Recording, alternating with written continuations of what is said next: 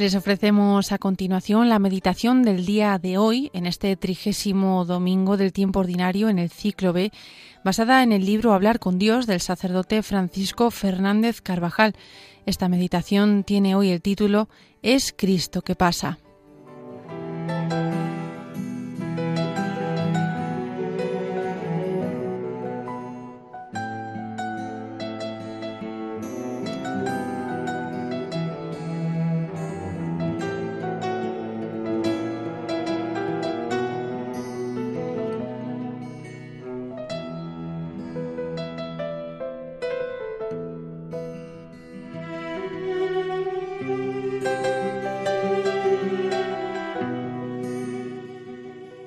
Dios pasa por la vida de los hombres dando luz y alegría.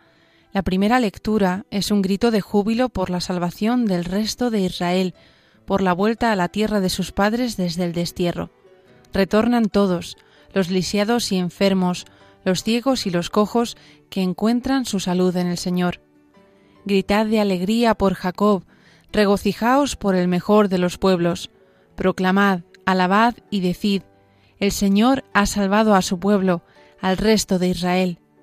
Mirad que yo os traeré del país del norte. Entre ellos hay ciegos y cojos, una gran multitud retorna.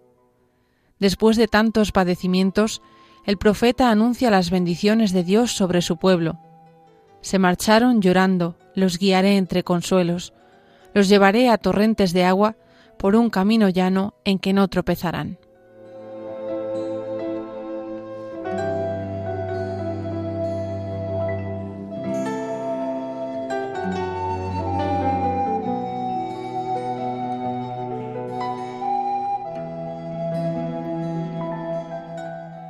En Jesús se cumplen todas las profecías. Pasó por el mundo haciendo el bien, incluso a quien no le pedía nada. En él se manifestó la plenitud de la misericordia divina con quienes estaban más necesitados. Ninguna miseria separó a Cristo de los hombres. Dio la vista a ciegos, curó de la lepra, hizo andar a los cojos y paralíticos, alimentó a una muchedumbre hambrienta, expulsó demonios, se acercó a los que más padecían en el alma o en el cuerpo. Éramos nosotros los que teníamos que ir a Jesús, pero se interponía un doble obstáculo. Nuestros ojos estaban ciegos. Nosotros yacíamos paralizados en nuestra camilla, incapaces de llegar a la grandeza de Dios. Por eso nuestro amable Salvador y médico de nuestras almas descendió de su altura.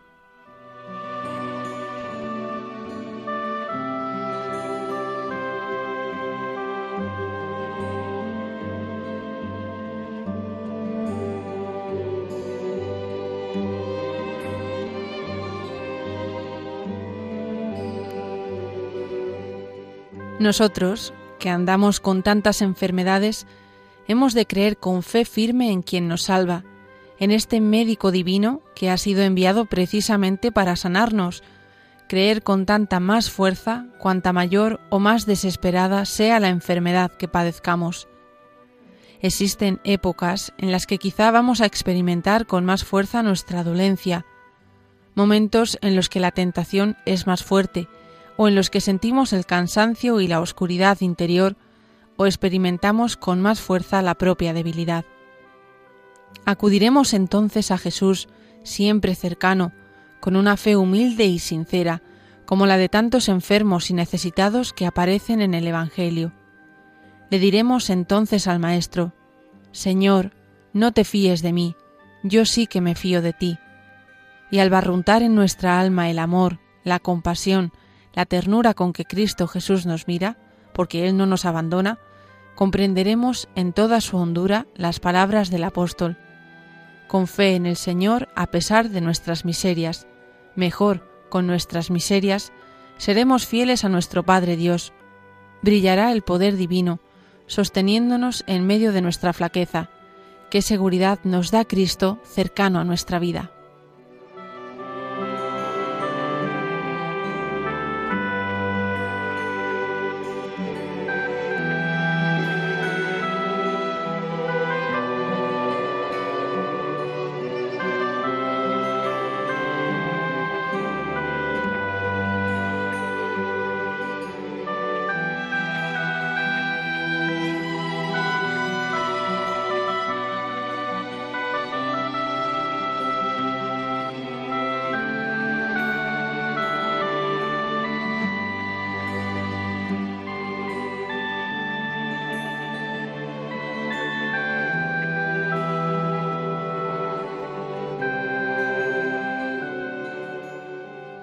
El Evangelio de la Misa nos relata el paso de Jesús por la ciudad de Jericó y la curación de un ciego, Bartimeo, que estaba sentado junto al camino pidiendo limosna.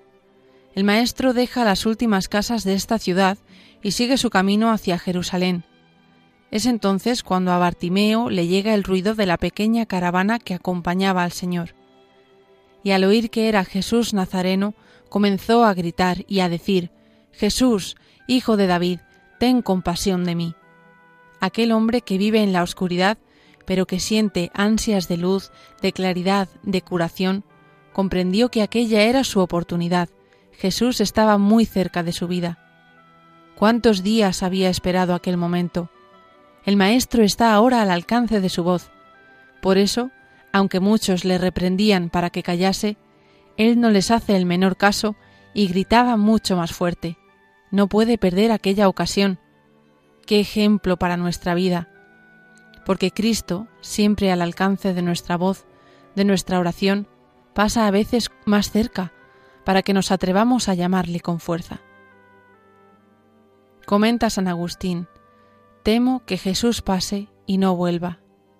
No podemos dejar que pasen las gracias como el agua de lluvia sobre la tierra dura.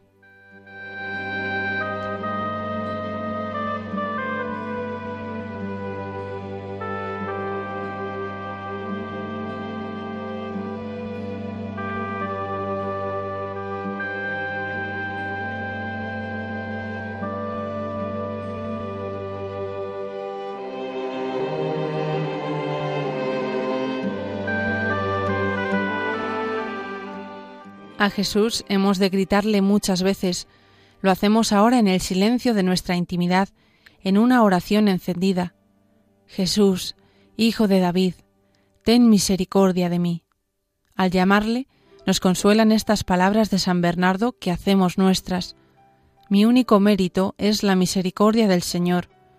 No seré pobre en méritos mientras Él no lo sea en misericordia.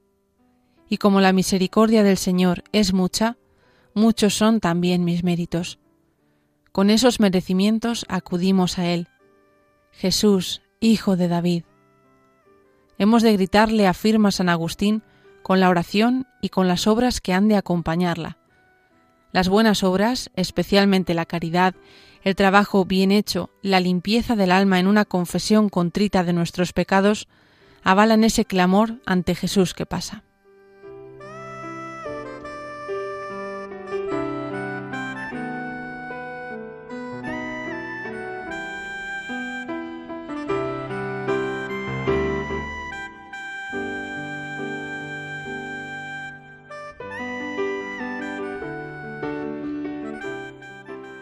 El ciego, después de vencer el obstáculo de los que le rodeaban, consiguió lo que tanto deseaba.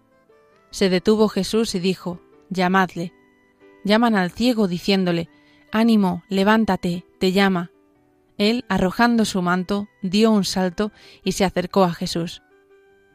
El Señor le había oído la primera vez, pero quiso que Bartimeo nos diese un ejemplo de insistencia en la oración, de no cejar hasta estar en presencia del Señor ahora ya está delante de él, e inmediatamente comienza un diálogo divino, un diálogo de maravilla que conmueve, que enciende, porque tú y yo somos ahora Bartimeo. Abre Cristo la boca divina y pregunta, ¿qué quieres que te conceda? Y el ciego, Maestro, que vea. ¿Qué cosa más lógica? ¿Y tú ves? ¿No te ha sucedido en alguna ocasión lo mismo que a ese ciego de Jericó? Yo no puedo dejar de recordar que al meditar este pasaje muchos años atrás, al comprobar que Jesús esperaba algo de mí, algo que yo no sabía qué era, hice mis jaculatorias. Señor, ¿qué quieres? ¿Qué me pides? Presentía que me buscaba para algo nuevo, y el Raboní Utbidian, maestro que vea, me movió a suplicar a Cristo en una continua oración, Señor, que eso que tú quieres se cumpla. Ahora es a ti a quien habla Cristo. Te dice, ¿qué quieres de mí? Que vea, Señor, que vea. Y Jesús, anda, que tu fe te ha salvado. E inmediatamente vio y le iba siguiendo por el camino. seguirle en el camino. Tú has conocido lo que el Señor te proponía y has decidido acompañarle en el camino. Tú intentas pisar sobre sus pisadas, vestirte de la vestidura de Cristo, ser el mismo Cristo, pues tu fe, fe en esa luz que el Señor te va dando, ha de ser operativa y sacrificada. No te hagas ilusiones, no pienses en descubrir modos nuevos. La fe que Él nos reclama es así. Hemos de andar a su ritmo, con obras llenas de generosidad, arrancando y soltando lo que estorba.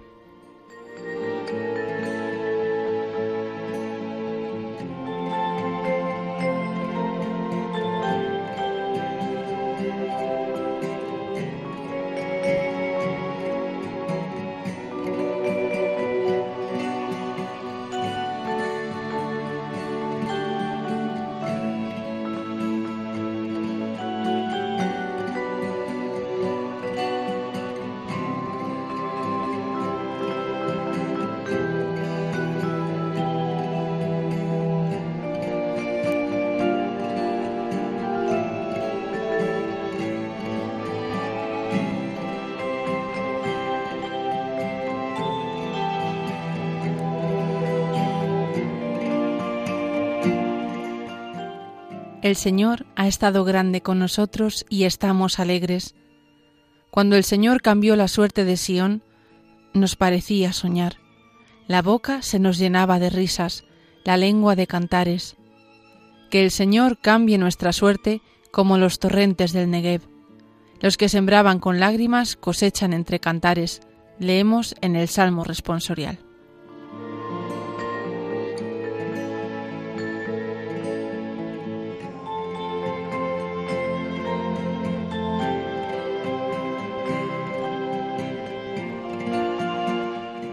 Este salmo de júbilo y de alegría recuerda la dicha de los israelitas al conocer el decreto de Ciro para la repatriación del pueblo elegido a la tierra de sus padres y la esperanza de la reconstrucción del templo y de la ciudad santa.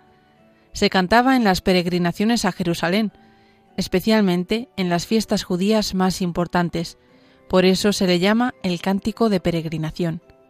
El Negev es un desierto al sur de Palestina, por el que en tiempos de lluvia bajaban torrentes de agua que lo convertían durante algún tiempo en un oasis.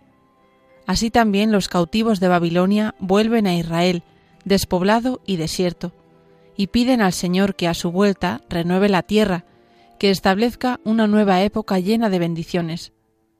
Aquellas lágrimas que fueron derramando se convirtieron en semillas de conversión y de arrepentimiento por los pecados pasados que motivaron el castigo, y lo mismo que el que siembra pasa fatiga al ir echando la semilla con lágrimas, pero un día podrá volver de su campo trayendo las gavillas sembradas con dolor, así el pueblo escogido fue sembrando lágrimas reparadoras y vuelve ahora llevando gavillas de gozo y de liberación.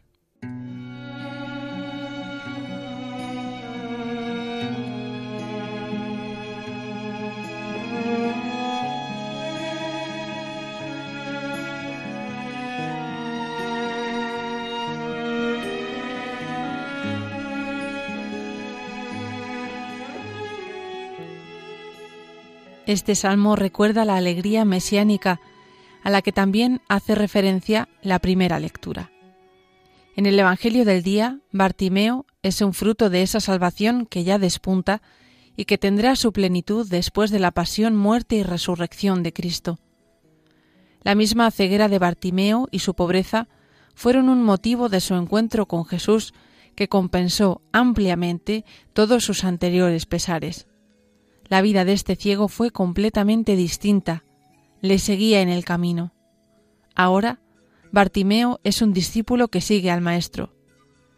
Nuestras dolencias, nuestra oscuridad quizá, pueden ser ocasión de un nuevo encuentro con Jesús, de un seguirle de un modo nuevo, más humildes, más purificados por el camino de la vida, de convertirnos en discípulos que caminan cerca de Él.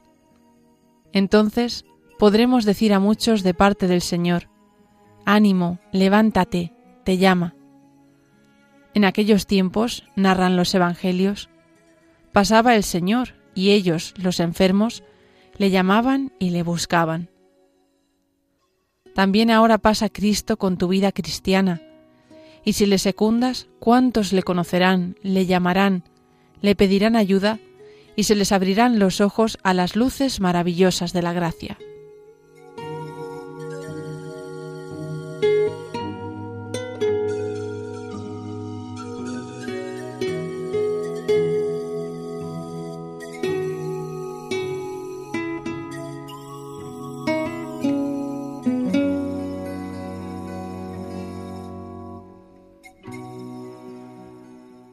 Domine, ut. Que vea lo que quieres de mí, Señor. Domina, ut videam. Señora, que vea lo que tu Hijo me pide ahora en mis circunstancias y se lo entregue.